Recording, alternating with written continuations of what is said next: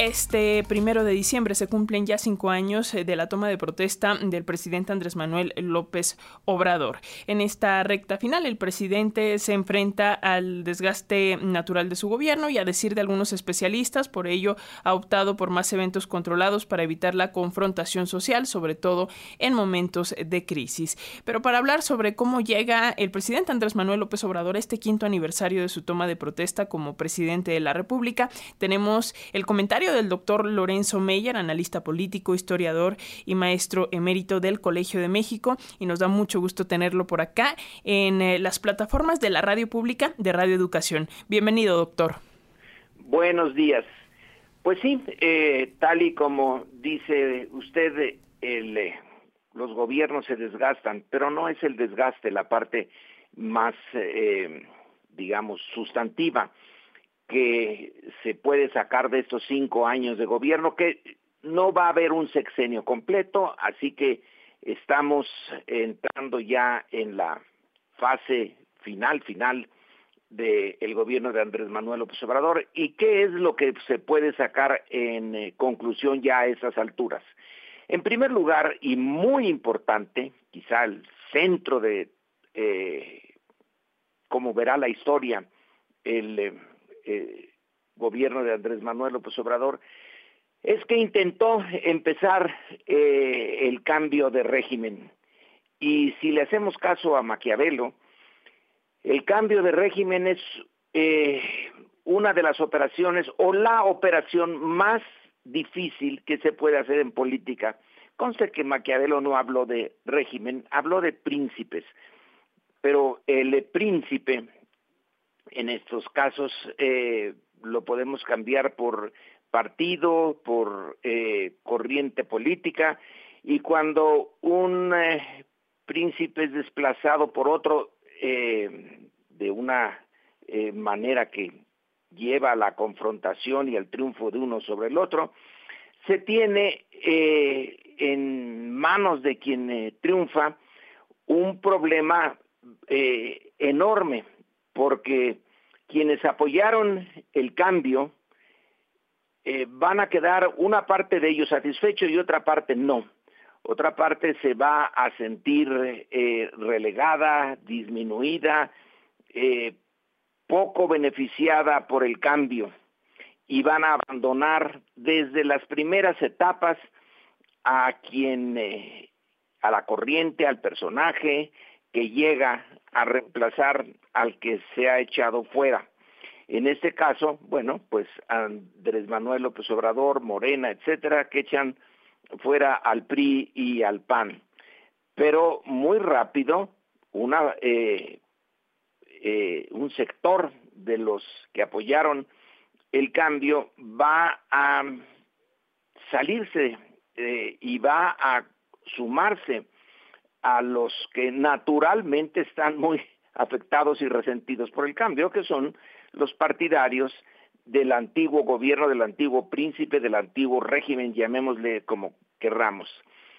Entonces hay eh, que luchar en contra de dos eh, fuerzas para poder llevar a cabo eh, la, la, transformación. Eso es lo que ha pasado en cierta medida en el caso de México.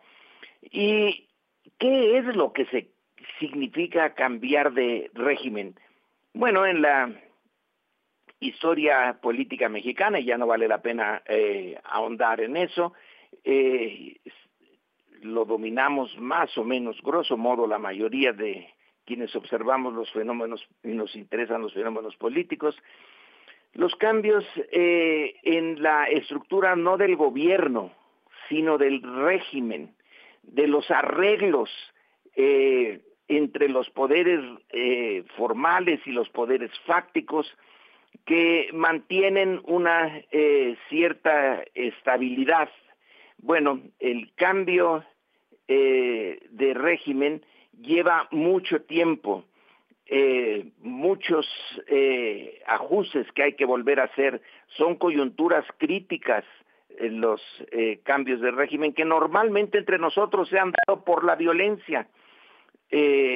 la división de la sociedad eh, mexicana, sobre todo de su sociedad política, entre eh, republicanos y, monárquicos originalmente, entre centralistas y federalistas, eh, liberales y conservadores, reeleccionistas y antireeleccionistas, revolucionarios y contrarrevolucionarios, en fin, la sociedad mexicana ha estado dividida siempre en eh, por lo menos dos grandes grupos de, interés. Eso pasó también en eh, los últimos años. La única diferencia, la principal diferencia, es que se hizo sin violencia. Claro que hubo eh, momentos de, violencia en el proceso anterior a la toma de eh, posesión de Andrés Manuel López Obrador, podemos echar el vistazo desde 68, la guerra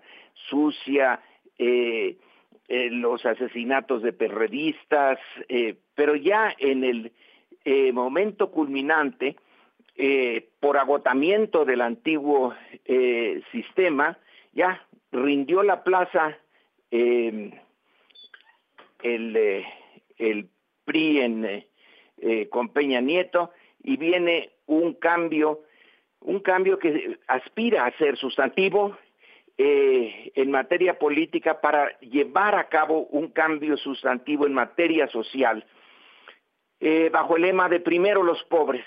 Es harto difícil el proceso, como lo decía y lo advertía Maquiavelo, pero se está empezando a llevar a cabo. No lo va a terminar, desde luego, eh, Andrés Manuel.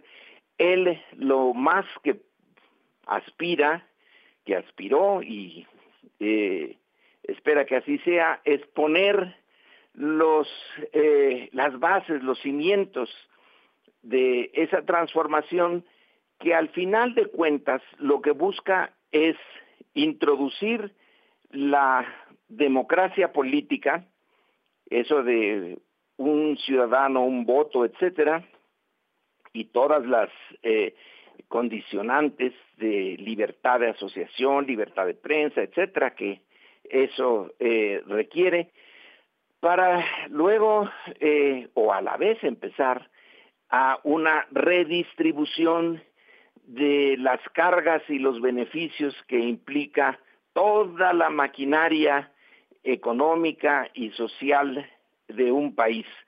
México tiene eh, ahora una de las distribuciones del ingreso y de la riqueza, que son distintas, pero están unidas, eh, más desiguales. Siempre ha sido un país de la desigualdad, porque nació al mundo moderno como colonia europea, y las colonias siempre están basadas en la explotación abierta de los pocos sobre los muchos. Eh, esa herencia sigue estando presente. Para la modernización de México, eh, una modernización que augure una estabilidad de largo plazo con un sentido eh, profundo de la justicia, se necesita una estructura social distinta, una distribución menos inequitativa eh, del ingreso. El eh, lema de Andrés Manuel fue primero los pobres. Y eso eh, resquebrajar toda la pirámide de clases que se hereda, introducir cambios, causar malestares, eh, movilizar apoyos y bueno, en fin, literalmente para usar otra de las frases que le gustaron a, Andrés Manuel, darle un golpe al avispero para rehacer el avispero, rehacerlo de manera que sea más tolerable para la mayoría y donde los procedimientos políticos sean institucionales y se deje a la violencia eh, por fin a, en la margen ya, se le saque de nuestra historia, al menos hasta donde sea posible. Tenemos una violencia criminal, pero ya no hay violencia política. Eh, y yo creo que la parte más difícil del cambio político ya tuvo lugar. Esa es la herencia de los cinco años eh, de Andrés Manuel. Eh, ahora viene la parte más fina, hilar más fino y apaciguar la fuerte división política que hay, una división que es más en el discurso, en las manifestaciones masivas, en las calles, etcétera, pero ya no en la violencia. En ese sentido, creo yo que vamos por eh, un camino positivo. Cambiar a México se le ha cambiado varias veces su estructura política y a fondo, pero siempre de manera violenta. Esta vez eh, puede llegar, eh, si tenemos, si somos inteligentes, si tenemos suerte, a que el cambio hacia una sociedad menos desigual, menos brutal en eh, sus divisiones sociales, se siga haciendo sin violencia, con mucha estridencia, con muchos gritos y sombrerazos, como lo que ocurre ahorita en Nuevo León, pero sin violencia. Y esa ausencia de violencia en medio de un cambio, bueno, pues puede ser considerada como la esencia del López Obradorismo. Y vamos a ver si cómo se acomoda la sociedad mexicana en el futuro eh, inmediato, el largo plazo nadie lo puede predecir, pero el futuro inmediato no parece que vaya a ser particularmente violento eh, y que ya estamos entrando en la parte donde se asienten eh, los ánimos. Y bueno, México tiene una posibilidad, la primera, de cambiar de manera sustantiva sus reglas del juego político y sus reglas del juego social de una manera eh, civilizada, sin que corra la sangre y sin que se desgaste eh, en choques internos la eh, sociedad mexicana, aunque la estridencia política va a continuar y es sano que así sea. Si por ahí se van las energías de los eh, contendientes y no por el choque brutal del pasado, pues habremos ganado bastante. Y ya serán los sucesores de Andrés Manuel, sea del Morena o de cualquier otra coalición, los que vean cómo se puede seguir o frenar eh, el cambio iniciado, aunque yo creo que ya no es posible volver atrás, eso ya se desgastó, lo de atrás quedó sepultado. La apuesta es a las formas del futuro y ese es mi comentario para la radio. Muchísimas gracias, eh, doctor Lorenzo Meyer. Ahí está, clarísimo y siempre es un gusto escucharlo por acá en las, eh, con las audiencias de la radio pública de Radio Educación. Le enviamos un fuerte abrazo y espero que nos escuchemos muy pronto. Igualmente, yo también lo espero. Hasta luego, buenos días y buenos días al auditorio.